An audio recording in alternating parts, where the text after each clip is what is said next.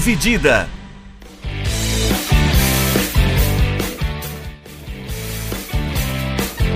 Olá, amigos do podcast Dividida, chegando aqui mais uma semana com mais um episódio, agradecendo novamente a sua audiência e todos os comentários que a gente vem recebendo aí, né? Todos os elogios que a gente vem recebendo.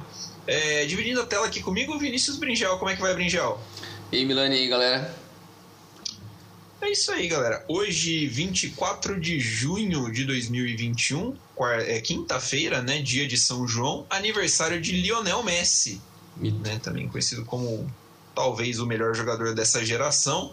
É, ô Brinjal, qual, que é, qual que é a sua versão favorita do Messi? Cara, o Messi até uns 22 anos ali era muito escroto.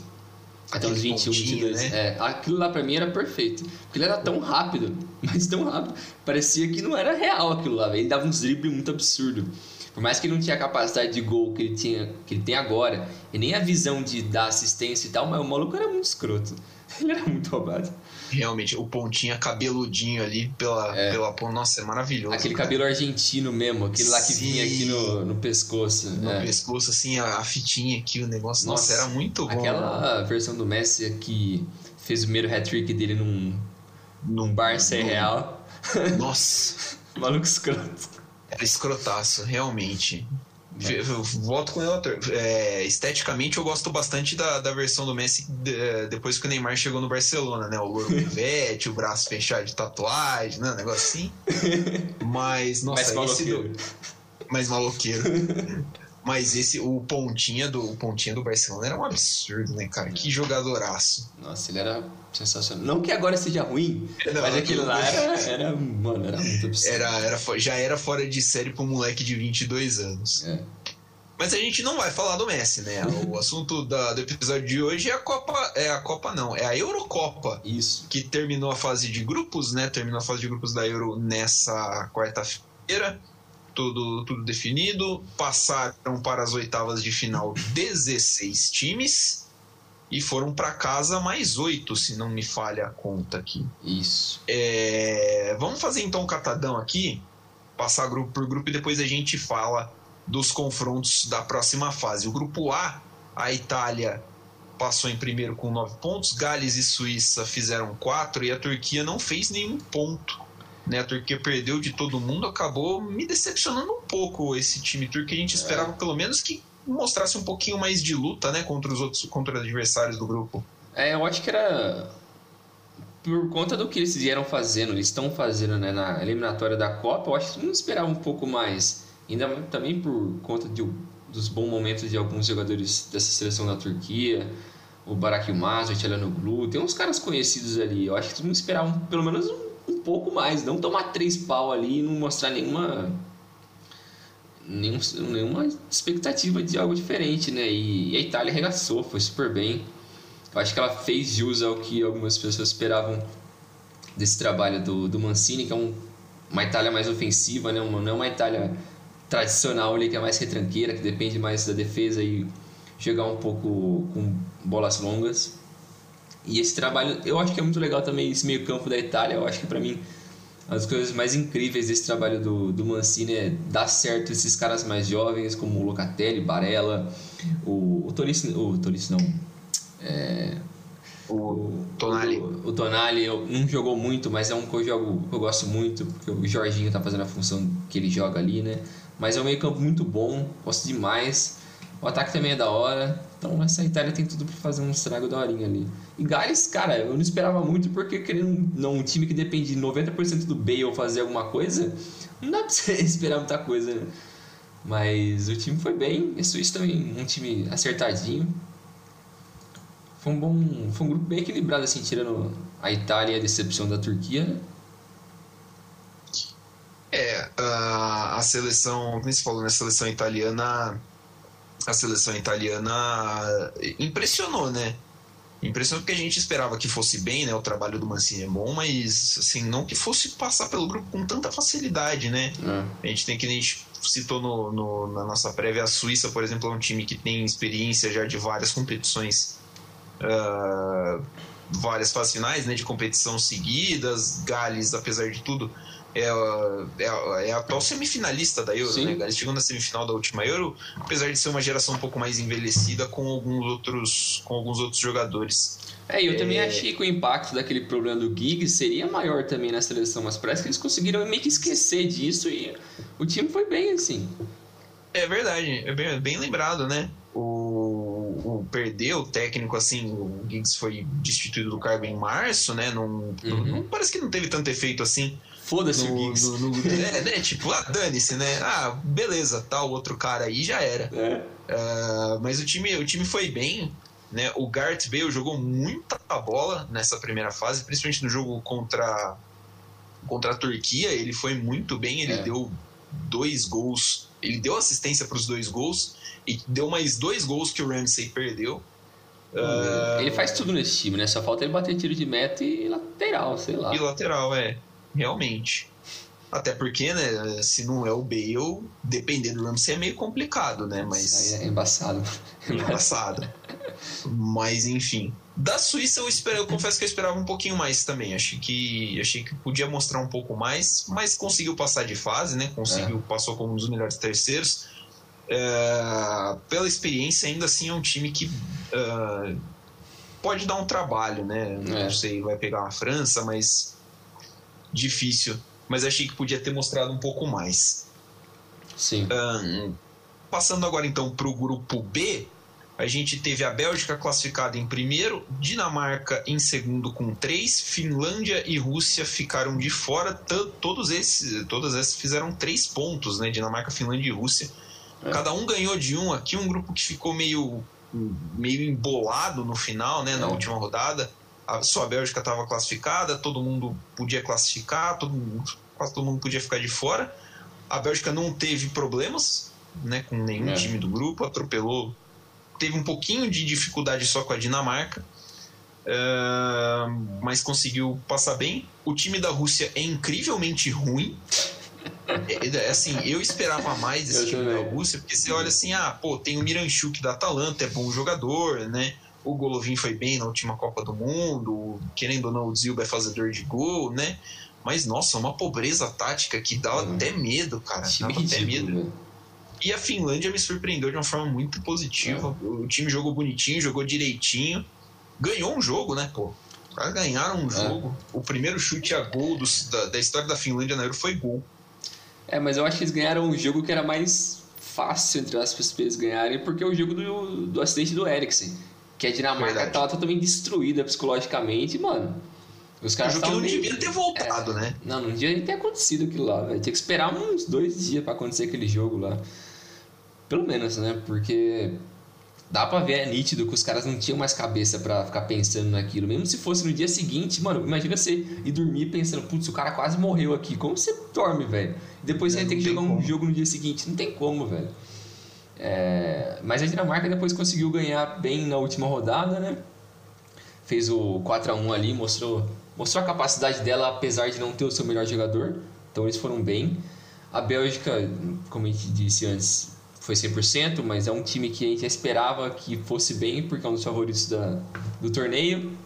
Fez 3 a 0 na Rússia, uma super facilidade. Depois teve um jogo um pouco mais complicado com a Dinamarca. com a Dinamarca e depois meteu 2x0 na Finlândia, que foi sossegado também. E, e deu pra ver nitidamente quando entrou o De Bruyne e o Hazard nas partidas. Putz, que que é isso? Até o Hazard gordo, com o joelho, com o tornozelo quebradaço, tornozelo fudido. Faz uma diferença. O cara é embaçado, mano. E o De Bruyne também. O cara jogando demais, demais. Ele e o Lukaku ali, mano, o que, que é aquilo, né?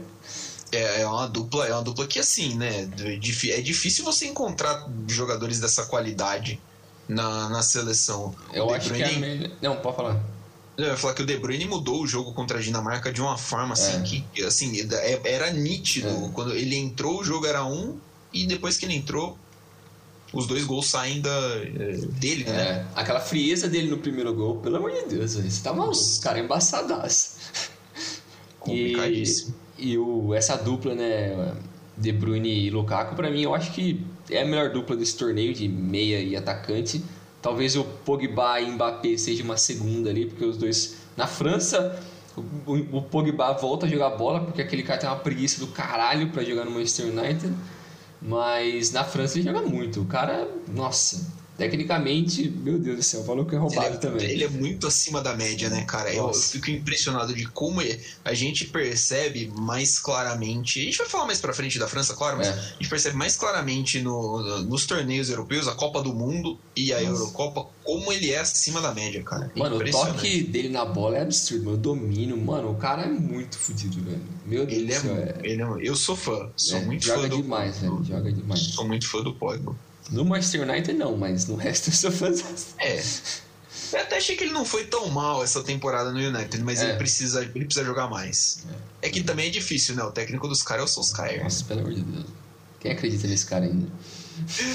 ah, grupo C, grupo de Holanda, Áustria, Ucrânia e Macedônia do Norte. Bonitinho, Holanda com 9, Áustria com 6, Ucrânia com 3, Macedônia do Norte com 0 a Macedônia do Norte teve né, aí um momentinho de destaque, conseguiu fazer uh, um jogo interessante contra a Áustria, né? Chegou a empatar uhum. o jogo lá em Bucareste, gol do Pandev, né? O primeiro gol da história da Macedônia do Norte foi do, do maior jogador da história da Macedônia do Norte, que é o Pandev. É, tudo bacana, mas não, não ia dar mesmo. O Pandev se despediu da, da seleção no, no jogo contra a Holanda, que foi o último do grupo. E com certeza gravou o nome dele né, na história do, do futebol é. do país. De resto, cara, a Holanda tratorou, né? Passou é. um sufocozinho ali com a Ucrânia na abertura, mas de resto não deu chance para a Áustria, não deu chance para a Macedônia do Norte. É, passou com bastante folga. A Áustria, eu achei, achei interessante. Achei interessante ouvir, principalmente o jogo contra a Ucrânia, um, mostrou uma, uma qualidade muito, muito grande né, conseguiu se impor sobre um adversário relativamente mais fraco, né? É.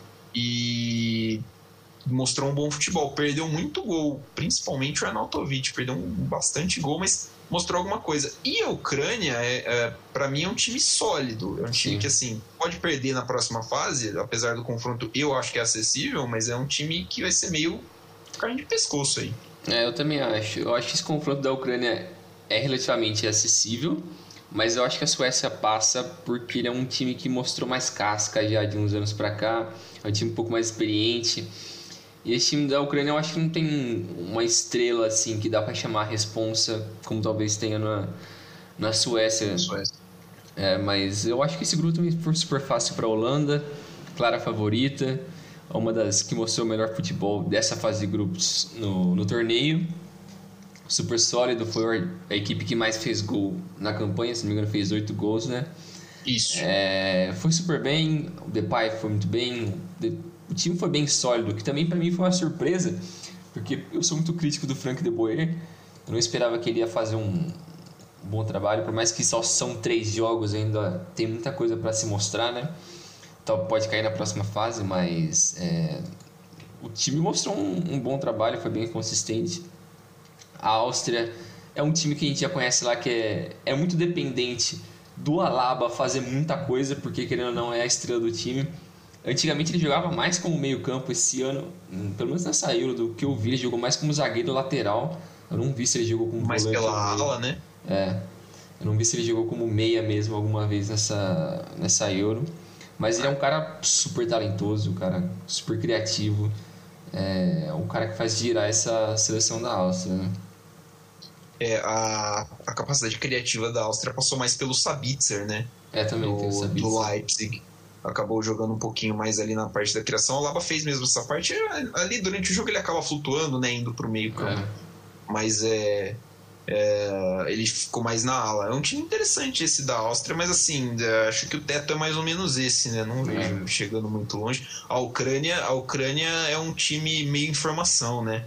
Sim. A gente, vale a pena citar de novo, a gente é. tem no, lá no começo um dos nossos programas, a gente falou sobre seleções que vinham com gerações promissoras, né? É, citamos a da Ucrânia, que pode ser que não seja né, uma candidata é. eventual a um título mundial, mas tem aí um, um, um potencial interessante para estar tá sempre aí disputando uh, as competições finais. Pulando para o grupo D, Inglaterra, Croácia, República Tcheca e Escócia. um grupo Horrível. mais. En... É. Eu ia falar que era mais enroscado do que a gente imaginava, mas a definição de horrível é, é, é boa. A Inglaterra tem, é, fez sete pontos, né? ganhou dois jogos, empatou um, fez gloriosíssimos dois gols. É, a Croácia passou em segundo, né, com quatro pontos. A República Tcheca passou em terceiro com quatro pontos também. A Escócia, que era uma das sedes, foi eliminada, fez apenas um ponto, justamente no empate contra a Inglaterra. Uh, a Inglaterra decepcionou, né, Brinjel? É, ela foi bem, bem fraca, assim. Eu acho que é o mais bondoso que pode ser, porque eu vi o primeiro jogo contra a Croácia foi uma coisa horrível. O jogo parece que não dava, truncado e a gente já falou várias vezes sobre a qualidade técnica dos caras da Inglaterra, o tanto que eles têm de opções de no banco, caras que nem foram convocados, é, um, é muito talento dessa geração da Inglaterra, um time muito novo. Só que o Southgate, meu Deus, eu não sei se eles cometeram um equívoco em, em achar que é porque o time chegou na semi da, da Copa do Mundo de 2018, ele era o cara para fazer essa, essa transição com essa geração de jovens jogadores, com o Mason Mount, o, o Greenwood, o Phil Foden, esses caras que todo mundo sabe do potencial deles, que era essa geração que é para construir a próxima década da Inglaterra, mas nenhum deles jogou muito bem. Teve aquela confusão que para mim foi ridícula do, do Ben Chilwell e do Mason Mount fora da partida final, porque eles entraram em contato com o Billy Gilmore, porque ele estava com Covid. Os caras não deixaram o Bentil e o Mason Mount jogar a próxima partida, só que o resto dos caras que estavam convivendo com o Billy Gilmore na seleção escocesa podia. Todo mundo podia. podia. Normalmente. Nossa. O Billy Gilmore não jogou, fez falta para a Escócia, mas assim, o resto da galera tava de boa, né? Mas é bizarro como eles chegaram a, a, a essa conclusão que tinham que tirar os dois caras. Não sei se é tipo totalmente off topic, mas não sei se você viu. Depois disso, o Rarkin ex-jogador do Manchester United, ele, ele é comentarista na TV britânica, né? Aí quando saiu isso, o comentário que ele fez foi: é, por que, que você vai com, conversar com um colega de trabalho depois de uma partida por mais de 20 minutos? Eu nunca falei com alguém por mais de 5. Mano, ele é louco, velho. É a cara do Roy Keane, né? Eu acho que assim, se, se ele conversasse com alguém por mais de 5, ele ia se sentir muito compelido a dar um carrinho na pessoa ia ficar. E até por isso, talvez, né? As pessoas talvez também tivessem medo de falar com o Roy King por causa disso, né? Vai Mano. com o cara do nada. Ah, dá uma solada no meu joelho aqui. Sei lá, né, meu? Cara, ele foi muito doente, esse maluco. Mas enfim. Inglaterra super pobre taticamente, coletivamente. Mas a Croácia, que tipo, tem uma geração mais velha, mostrou um, ainda que tem um restinho ali que dá tem uma sobrevida dessa geração a Escócia eu acho que mostrou bons sinais, mas é muito pouco ainda. O time só fez um gol na competição, é, é muito pouco. E a República Tcheca também. Mas vai, passou de fase, né? É, a, a Escócia é muito aplicada taticamente, né? Achei é. interessante, defende muito bem. Só o jogo contra a Inglaterra eles foram bem. Jogaram bem contra a Inglaterra. Sim, foram bem mesmo. Não foi ruim o jogo, o jogo é. foi bom, assim. Eu achei, eu, eu achei o jogo divertido, né? Assim, Sim. o jogo não. Plasticamente o jogo não foi bonito mas eu achei o jogo divertido, tanto pelo clássico, né, como pela aplicação tática da, do, da defesa escocesa. É, mas assim, o ataque do, do, da, da Escócia é fraco, e aí é. não tem muito o que fazer. A República Tcheca ficou ali né, nos gols do Patrick Schick, né? Ele marcou três vezes na fase de grupos. A República Tcheca marcou três gols, os três dele, né? Então ele praticamente carregou a, a sua seleção para a próxima fase. Fez, eh, acho que, o gol mais bonito da primeira fase, que foi aquele do meio-campo contra a Escócia. Nossa, é, um bom, é muito golaço. bom jogador. O Patrick Schick sofreu com, algum, sofreu com algumas lesões né, nas últimas temporadas, mas é bom jogador. Sim. É... Quanto à Croácia, cara, eu acho que demorou para engrenar. Acho que o time acabou é. sentindo um pouquinho o peso de ser, talvez, a atual vice-campeã do mundo. É uma geração um pouquinho mais velha, é verdade. É, talvez seja o último torneio do Modric, por exemplo. Uh, mas acho que demorou para engrenar. O jogo contra a Escócia, é, eles foram bem. Foi bem o time da, da, da Croácia. Conseguiu se impor em cima de um adversário claramente mais fraco, mais limitado. E garantiu a vaga.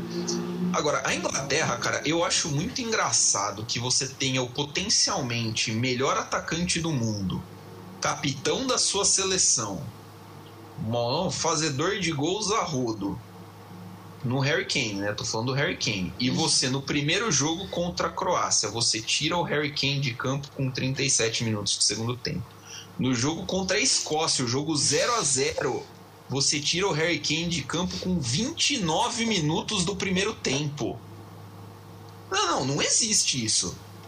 Se me tem uma estatística do primeiro jogo que ele relou acho que 7 ou 8 vezes na bola no primeiro jogo. Olha isso, e, velho. Eu acho que pior que isso é o Sancho ter jogado 6 minutos da fase de grupo. Isso é Pior bizarro, que isso, é, é, é, só isso, cara. É, é, é para mim, é, é, por mais que a gente entende que é difícil você. Não é só você juntar um monte de talento, botar dentro Sim. de campo, que dentro da seleção os caras resolvem. Mas assim, é bizarro que você não possa arranjar um esquema pro melhor atacante inglês, tá, sei lá, o melhor atacante da Premier League, conseguir tocar na bola 10 vezes num jogo, e talvez o jogador mais promissor da, dessa ótima geração inglesa jogar 6 minutos numa fase de grupo que a Inglaterra claramente precisava de jogadores de criatividade e não tem uma explicação para isso. No, é. assim, o não, não, não, não consegue explicar. Ah, é uma opção minha. Que opção, irmão? Ainda mais que, tipo, por mais que ele confia muito no Sterling, beleza, o Sterling entrega bem quando ele tá jogando com a seleção. Eu não acho que ele compromete, mas, cara, é o Sterling, velho. Dá uma opção, pelo menos pro Sancho, que é um cara muito mais criativo do que o Sterling, cara. É uma variação, uma coisa diferente, tenta um negócio diferente. Só tenta, é um negócio básico.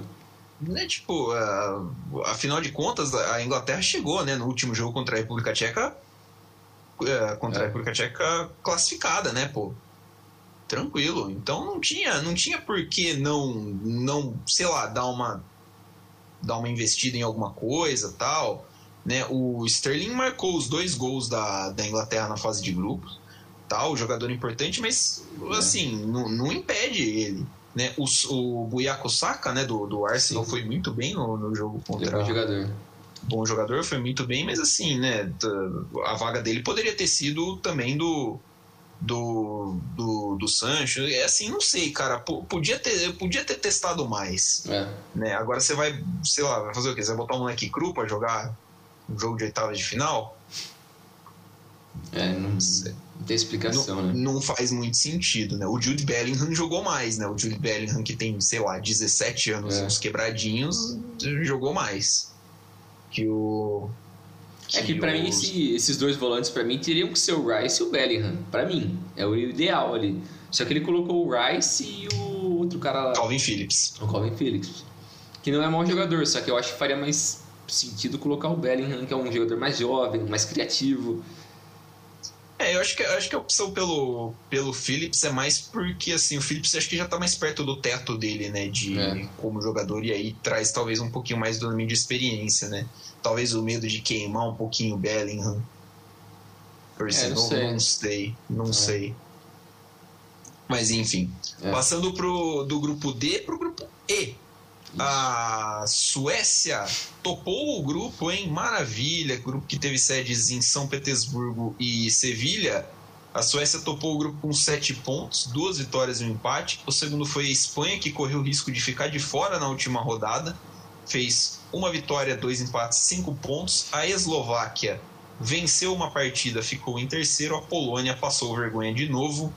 Uh, um pontinho só da Polônia, esperava bem mais da Polônia de novo, mas assim, né? A, a Polônia já tinha sofrido na Copa de 18, de 18 né? Já Isso. tinha ficado, se não me engano, em último no grupo da Copa de 18. É, é impressionante como o Lewandowski joga com caras ruins na, na seleção da Polônia. É muito impressionante. É maldição, coitado dele, velho. Mas ele, você, tá no, que, você tá no Bayern de Munique e depois você vai pra Polônia. Olha o nível, velho. Olha a diferença. É, não, eu falo, o que ele tem de craque jogando do lado dele na, no Bayern de Munique, a Polônia tá, em, tá devendo, cara. É exatamente o contrário. Meu Deus, velho. Coitado dele. Mas não tem muito o que fazer, né? Ele jogou sozinho ali tentou, ele fez acho que dois ou três gols ao longo da. Foram três. Três, é. Cara dele, né?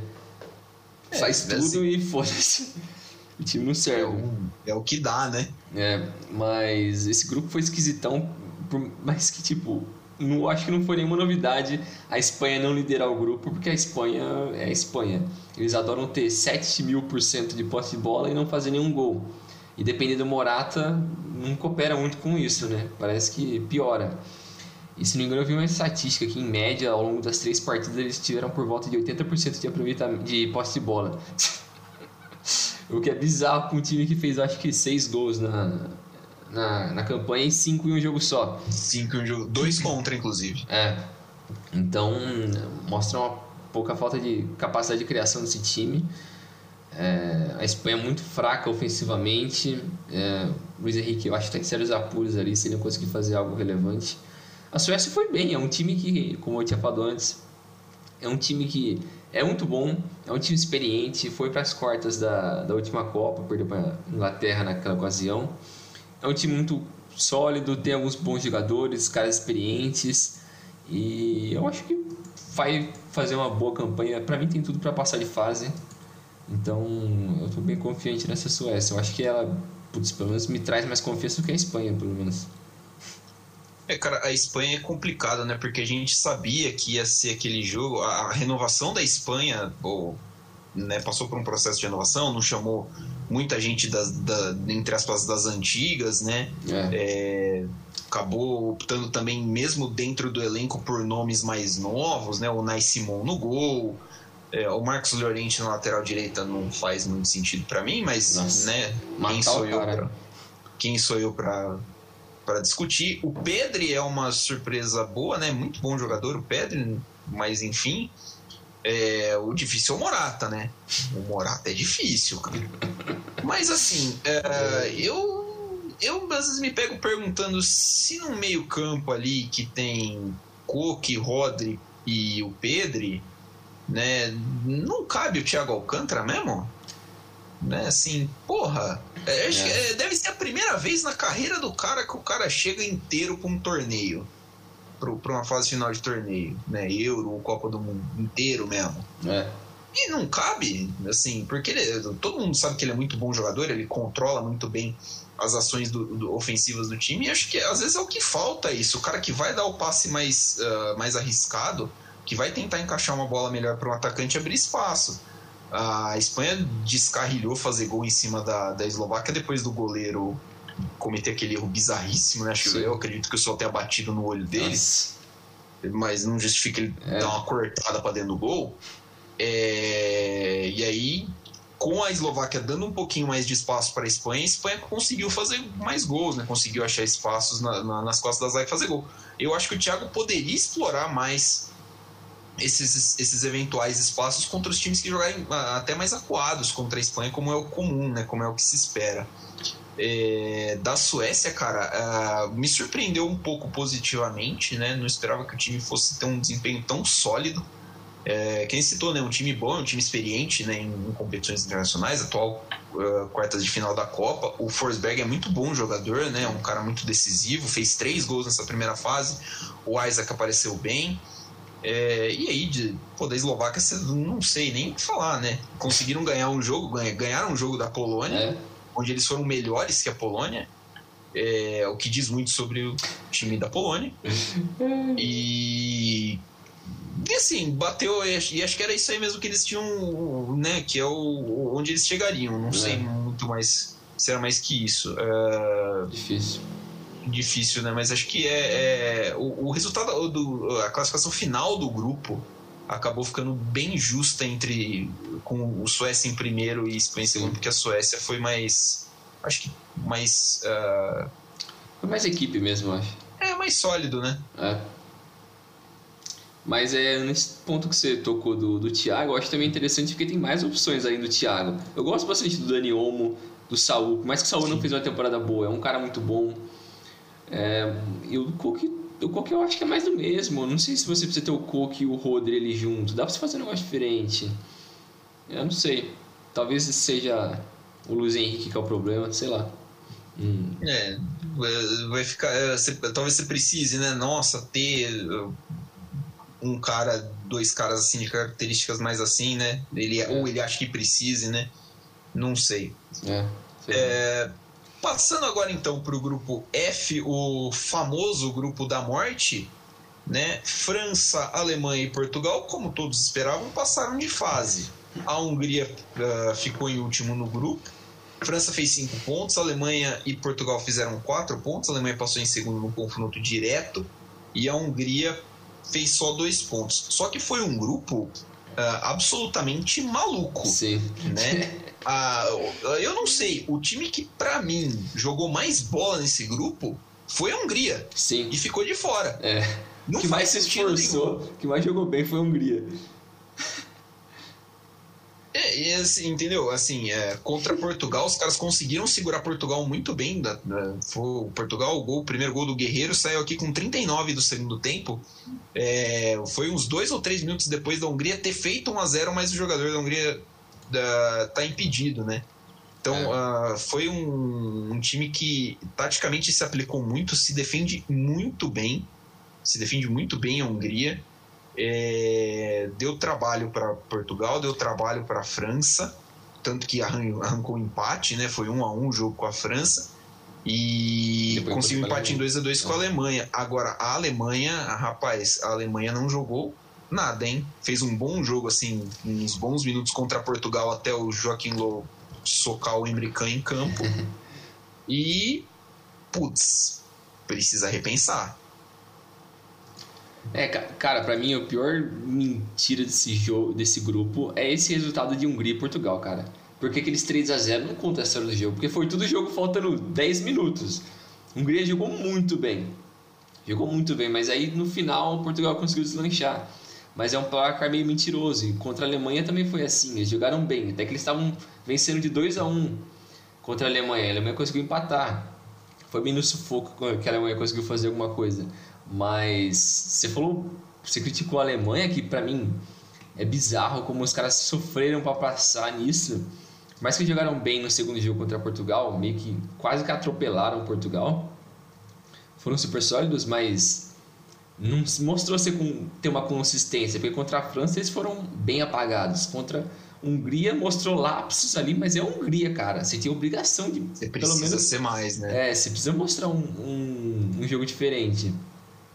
A França, eu acho que, cara, é o que a gente já esperava, porque tem muito talento, o time não tem meio que uma consistência coletiva ali que a gente consegue identificar, mas é um talento absurdo que tem no time, sobra demais. É muito cara bom, então uma hora ou outra alguém brilha ali e acaba conseguindo vencer. Mas o pior para mim foi ver esse time de Portugal, cara, porque, meu Deus do céu, velho. Você fazer um meio de campo com William Carvalho e Danilo Pereira é pra fuder, velho. Pelo amor de Deus, velho. Ô, nem o Vasco na Série B merece meio campo desse, velho. Você tá maluco, tá de brincadeira comigo, velho. O Fernando Santos é maluco, aquele cara tá cheirado, não é possível, velho. Que que é isso? Oito minutos do segundo tempo no, no Mineirão e segue 0 a 0 Oito minutos do primeiro tempo no Mineirão segue 0 a 0 Cruzeiro e Vasco pela Série B, só pra informar, né? Ai, que desgraça. Já citou o Vasco, vale a pena informar. Mas é verdade, cara. Nossa, velho, muito Você tem. Uh, o meio-campo de Portugal era um negócio que dava. Mano, dava um nervoso, porque você tem lá o Danilo, que a gente já criticou outras vezes aqui pelo PSG, agora também está sendo criticado Ruim. pelo desempenho em Portugal é uma consistência, né? Um jogador que é criticado uh, consistentemente ruim. Consistentemente ruim, não dá pra falar cara não é consistente. Gol do Vasco. É, é, é. E o, e o William, eu gosto do William. Eu gosto do William Carvalho. Ruim, eu acho ele bom, eu acho ele melhor que o Danilo. Nossa. Mas assim, é, eles são dois caras fixos, mano. Você é. bota lá os caras no meio-campo, os caras parecem duas pilastras, porque os é. caras não apoiam, os caras não cobrem. Os caras não fazem absolutamente porra nenhuma. O, o Gozens, é maluco, o Gozens tinha uma avenida é. toda vez que a Alemanha atacava. Né? Tanto, tanto que ele foi o man of the match nessa Sim. partida, porque o cara arregaçou, velho. Ele participou diretamente, acho que de três dos quatro gols, né? Sim. E assim, por quê? Principalmente porque um dos volantes não vinha cobrir o, o espaço que o, que o lateral estava deixando, né? Porque é. a Alemanha puxa a marcação para um lado o lateral acompanha para o meio da área e sobrava o, o, o, espaço nas costas. E o volante não acompanhava, o volante deixava uma cratera ali. É, isso mudou, o Fernando Santos mudou para o último, último jogo contra Portugal, contra a França, né? Colocou o Renato Sanches de titular desde o começo é. do jogo e deu uma melhorada no esquema, mas fora isso, não, Portugal vai precisar jogar mais bola. E é bizarro, não... porque, tipo, se você olha pro, meio, pro cara do banco ali, cara, porque, tipo, beleza, tem esses dois caras no meio. meu, você tá matando o Bruno Fernandes e o Bernardo Silva com isso, cara. Não tem como, velho. Os caras vão ter que vir buscar a bola, não tem como. E o Diego Jota, o Diego Jota, por mais que eu goste dele, ele é muito fome. Porra, coloca o João Félix ali, mano. Por mais que, tipo, o João Félix não, não tá jogando uma super temporada, meu, o cara é super talentoso. Como segundo atacante ali, pra complementar o Ronaldo, cara, ajuda demais. E no banco, meu, tem Rubem Neves, tem até o André Silva, mano, fez uma puta temporada com o Eintracht Frankfurt. É uma opção boa também. Cara, tem muita coisa que dá pra você mudar. E, nossa senhora, esse Fernando Santos tem que tomar um tiro. É, Portugal tem muita alternativa, né? É. E assim, o que você falou do Diogo Jota, fala assim, Fera, a não ser que o seu nome seja Cristiano Ronaldo Santos Aveiro, você não pode ser fominha com a camisa nossa, de Portugal. Ele é muito Desculpa. Bom, não pode. Não pode. No jogo contra a Hungria, ele, ele podia ter dado umas duas bolas, acho que uma pro Cristiano Ronaldo e uma pro Bruno Fernandes, e o cara é. isolou duas. É. O, o, Bruno Fernandes, ele tá. Uh, que necessitou, né? Que o Fernando Santos tá matando ele, ele tá claramente fora de posição, né? É. Ele tá claramente incomodado, ele não rendeu, ele não jogou nada nessa primeira é. fase.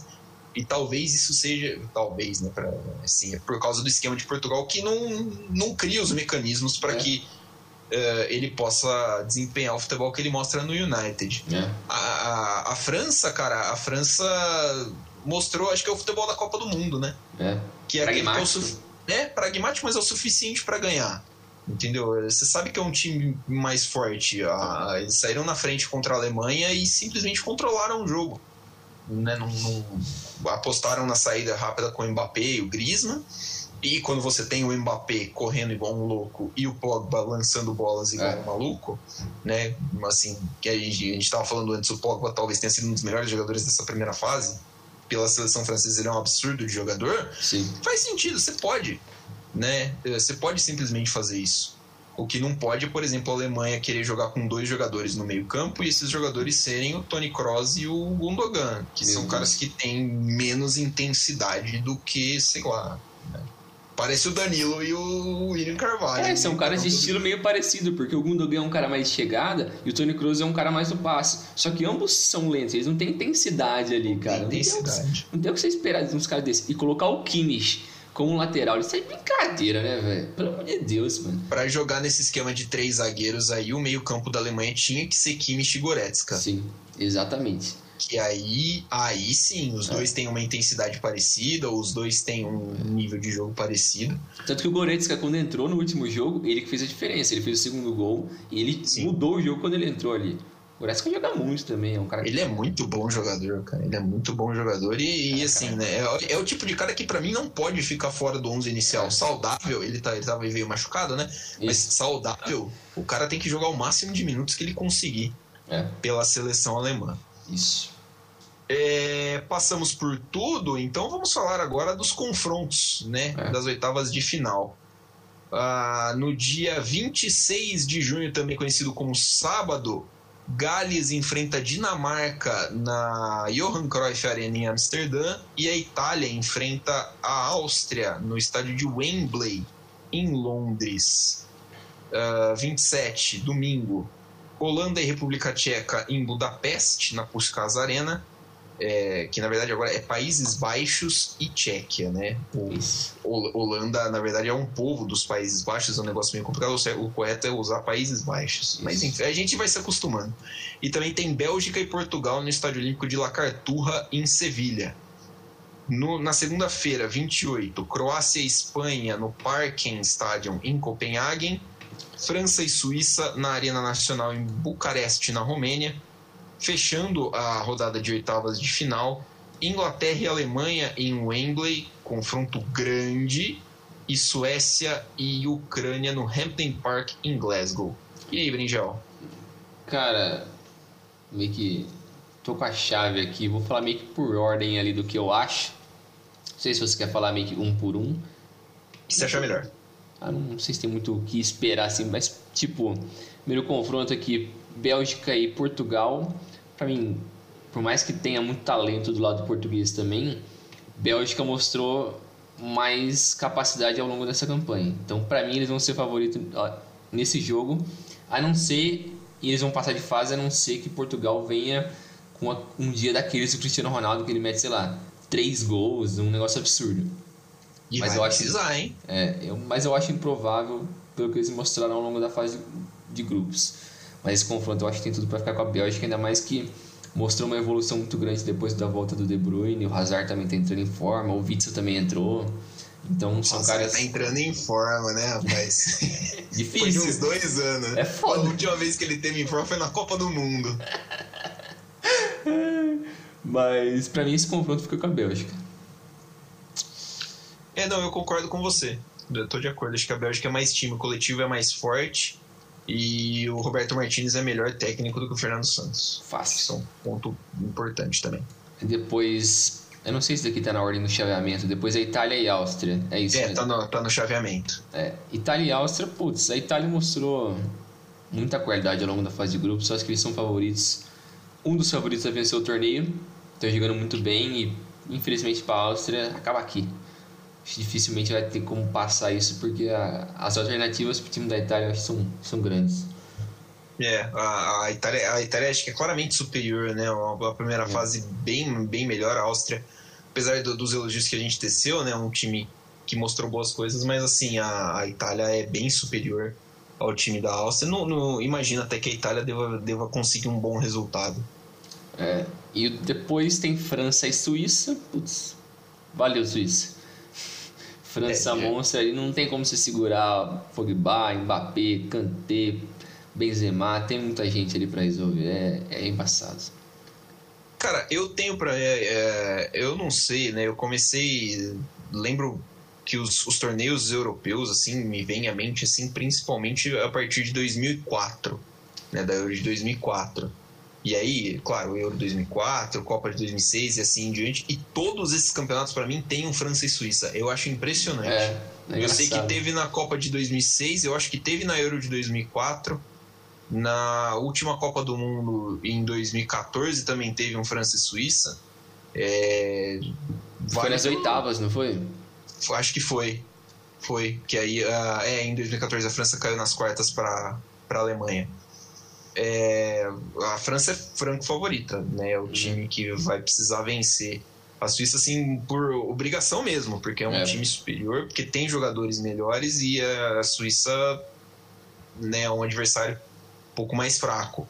Então, a França, para mim, é, também não deve ter muito problema para passar de fase. É, mas pra mim tem cara de ser um jogo de 1x0. Pra mim é bem jogo 1x0.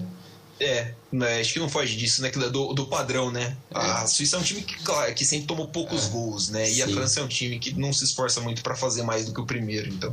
É. E o próximo confronto é Croácia e Espanha. Pra mim a Croácia vai passar porque ele mostrou mais vontade e evolução ao longo dos três jogos. E a Espanha, por mais que no último jogo fez cinco gols, mas eu acho que é meio ilusório ali você esperar que a, a Espanha vai conseguir desenvolver tanto de um jogo pro outro é, esse jogo dele que tá bem truncado. Eu acho que a Croácia deve passar, tem um ligeiro favoritismo pra mim. É, é um confronto, acho que talvez o mais equilibrado dessa, dessa, dessas oitavas. Eu até acho que um pouquinho mais que Bélgica e Portugal, porque assim são times que vêm numa crescente interessante do último jogo. A Croácia é mais time, né, para mim, do que, do que essa Espanha que está sendo montada. O, né, essa Espanha acho que tem como alvo talvez a Euro de 24, não sei nem se na Copa de 22, que é ano que vem já, né? Vai estar um time mais pronto do, na mão do Luiz Henrique. Tem qualidade pra caramba, claro que tem, mas a, a Croácia, como coletivo, acho que é mais forte. E é, é um jogo que para mim vai ser muito parelho, vai ser interessante. Não duvidaria se chegasse em prorrogação e pênaltis, tá? Mas uma ligeirinha vantagem para a Croácia se eu fosse apostar. É isso aí. Depois o próximo confronto é Suécia e, Ucrânia, que vai para outro lado da chave, né? Para mim a Suécia passa, não só por ter liderado o grupo, mas acho que ela mostrou mais mais consistência do que a Ucrânia. Como a gente falou, a Ucrânia parece ser um time mais para o futuro, para ser competitivo nas próximas competições europeias e até na Copa também. É aquele time para brigar ali para passar de fase, para chegar numas quartas talvez, mas por aí. Mas para agora eu acho que a Suécia é mais time do que time da Ucrânia. É, tá, mostrou mais, né? A, a amostragem da Suécia na competição é maior do que a da, da Ucrânia. Eu acho que vai ser um jogo duro, É, também não imagino que a Suécia vai ganhar por, sei lá, dois ou três gols de vantagem, não. né? Acho que vai ser um jogo duro. É. Uh, mas tem, tem vantagem o, a Suécia nesse confronto, sim. E depois tem o confronto dos times que não jogaram nada e tem muito talento, que é Inglaterra e Alemanha. Dois times destacados de gente importante no futebol europeu, jogadores de, de alto nível, mas nenhum mostrou a qualidade ao longo dessa fase, né? Acho que a Alemanha até mostrou um pouco mais, porque ela mostrou um pico maior, só que também um, um, um, piso também menor. Mas a Inglaterra foi constantemente a mesma coisa, sem fazer nada. Parece que não sabia o que fazer com a bola. Esse jogo é muito difícil, mas eu acho que a Alemanha passa. É... Talvez seja o confronto entre os dois piores técnicos da Euro, né? É. O Southgate e o Joaquim Low. O Joaquim Low, pelo menos a gente já sabe que vai embora depois Ainda da Euro, bem. né? Né, o que torna a Alemanha um real perigo de, de novo para a Copa do Mundo. Isso. Uh, mas é que nem você falou, é um confronto que é, ele é parelho, porque os dois times podem mostrar muito do que ele, muita coisa do que eles não mostraram. Uhum. A Alemanha ainda fez um jogo, um jogo muito bom contra Portugal, mas só. Né, fez um jogo ruim, por exemplo, contra a Hungria, um jogo apático contra a França, então a Inglaterra fez jogos apáticos contra adversários mais fracos, é verdade, né? Mas tem muito talento também. Uh, vai lembrar que Inglaterra e Alemanha já se enfrentaram algumas vezes por competições em Wembley, né? A mais famosa foi a final da Copa de 66, que a Inglaterra levou por 4 a 2 polêmica do gol que entrou, não entrou, o gol do 3 a 2 e a Inglaterra foi campeã do mundo. Na Euro de 96, a Alemanha e a Inglaterra se enfrentaram pela semifinal. Também o Wembley, a Alemanha venceu nos pênaltis. O técnico da Inglaterra, Gareth Southgate, perdeu uma das cobranças naquela, naquela, naquela fatídica noite. É, eu acho que ele vai querer um, uma vingança, né? Vai estar com um sentimento de vingança é. no, nesse jogo. Não sei, acho que a Alemanha é mais time. Honestamente, acho que hoje a Alemanha é mais time do que a Inglaterra seria minha aposta para passar de fase. Isso aí. E depois tem Holanda e República Tcheca. Cara, eu acho que é bem claro que a, que a Holanda fez mais ao longo da fase de grupos. É um time um pouco mais consolidado e tem muito mais talento, não tem nenhuma dúvida sobre o, a quantidade de talento que eles têm comparado com a República Tcheca, né? Para mim é fácil apontar a Holanda passando de grupo, de fase. É, eu acho que é no, no nível de Itália e Áustria, né? É. Tem, uma, tem uma certa disparidade entre é. os dois times. A Holanda vem jogando muita bola, muita bola. Então acho que é o, um, uma boa favorita aí para passar em frente a uma República Tcheca que é bem limitada, na verdade, é. né?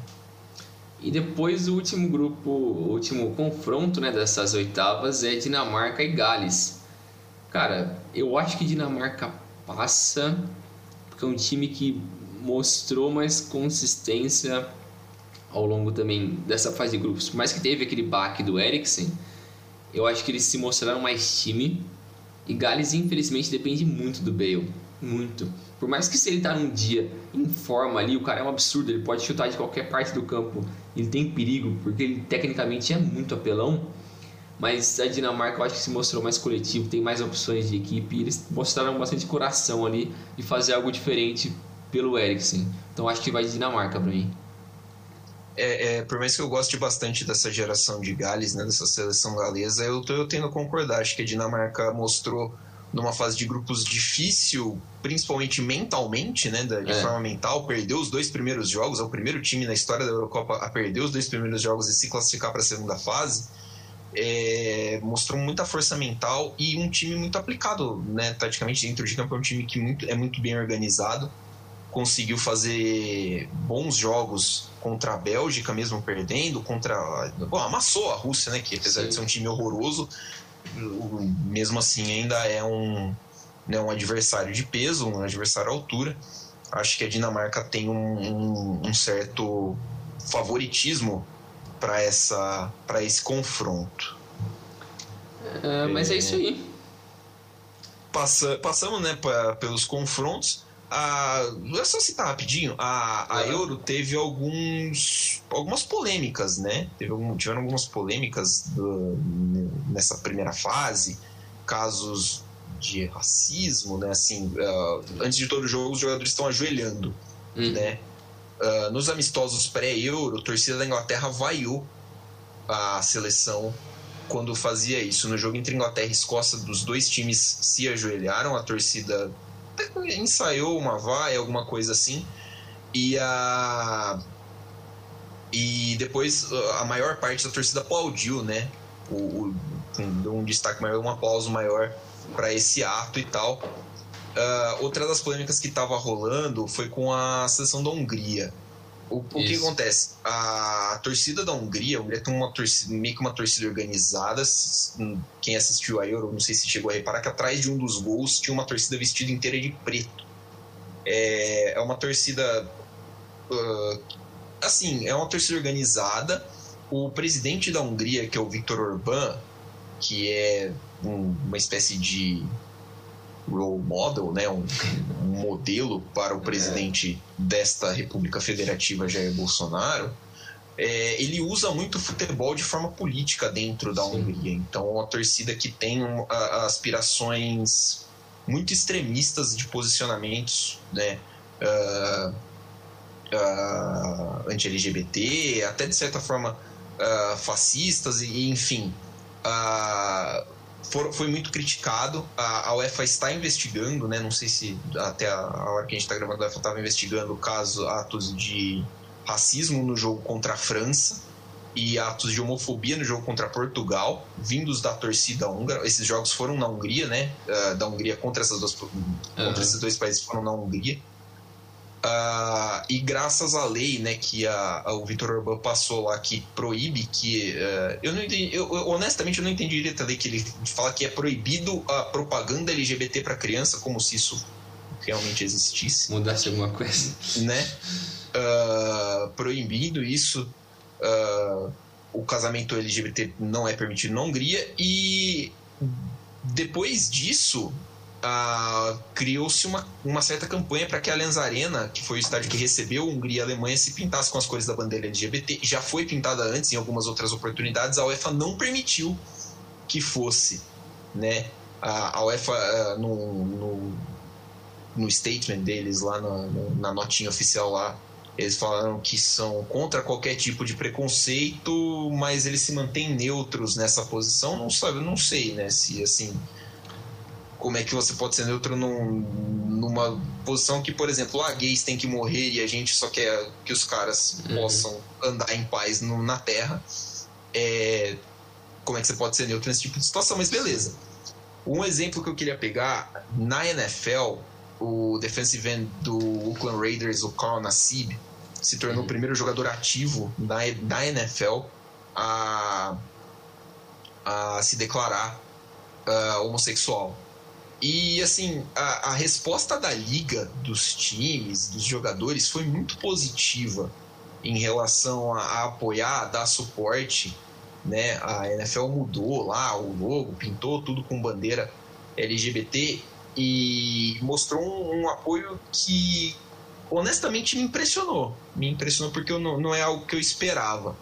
É, e achei curioso de ver a diferença de tratamento do caso entre essas duas entidades, né? duas maiores entidades esportivas do, do mundo.